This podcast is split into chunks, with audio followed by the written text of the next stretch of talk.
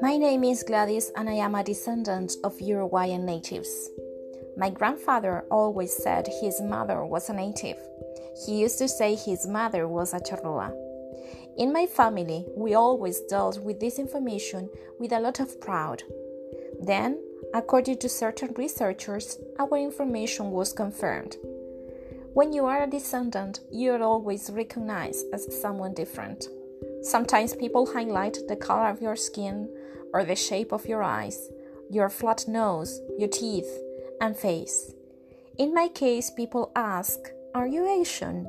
Or they just use the adjective achinada to refer to me. I don't care. When I was a child, I used to say, Why do they care about it? Then I learned to ignore the situation. Along my life, I met so many people like me. Many colleagues share the same familiar story. Now I am a member of a native group called Inchala in Maldonado. We chose that name because it is one of the few Charruas words known and it means brother. In a certain way, we are all brothers and sisters of the same people.